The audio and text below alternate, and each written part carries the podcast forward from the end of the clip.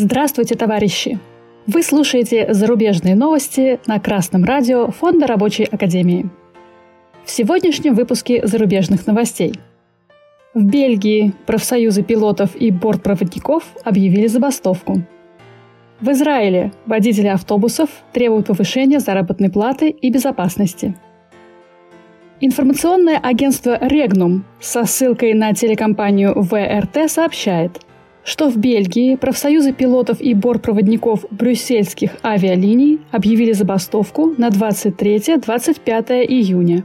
Организаторы уточнили, что причиной забастовки стала чрезмерная нагрузка на экипажи и срыв попытки достигнуть соглашения с властями.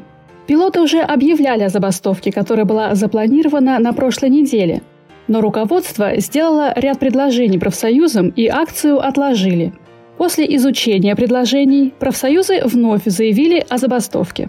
По словам организаторов протестной акции, летные экипажи не просят денег для решения проблем. Они требуют структурных вмешательств, чтобы обеспечить будущее компании и ее сотрудников. 17 июня в Израиле Тысячи водителей автобусов провели забастовку с 10 утра до 12 часов дня. Об этом пишет англоязычный сайт Times of Israel. Водители недовольны своими зарплатами и возмущены отношением министра транспорта, который якобы отказался встретиться с их представителями. В результате забастовки, объявленной Национальным союзом рабочих, внутригородские автобусные маршруты не выполнялись. Профсоюзная организация израильских водителей автобусов заявила, что для нормальной работы не хватает 5000 водителей, и водителей вынудили работать в две смены, чтобы они смогли получить достаточную заработную плату.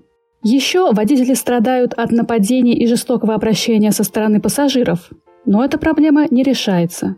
Организация пригрозила увеличивать забастовки до тех пор, пока министр не проснется и не выполнит их требования – Суд по трудовым спорам одобрил проведение нескольких забастовок.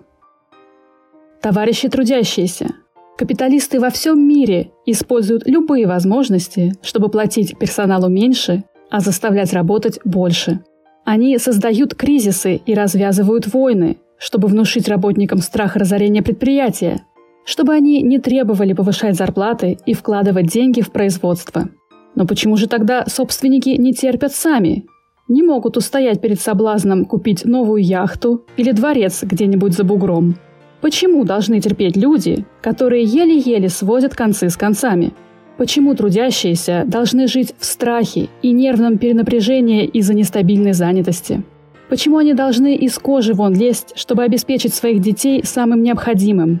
Почему господа собственники и их эффективные менеджеры на словах так благодарны своим работникам, но стоит работникам попросить что-то для себя, они меняют тон на осуждающий. А потому, товарищи слушатели, что их благо основано на страданиях рабочих. Если вы надеетесь, что когда у руководства будет возможность, вам поднимут зарплату, то знайте, что вы не дождетесь.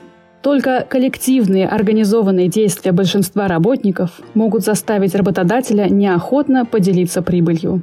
Не горюйте, организуйтесь. Боритесь вместе за справедливость и достойную жизнь.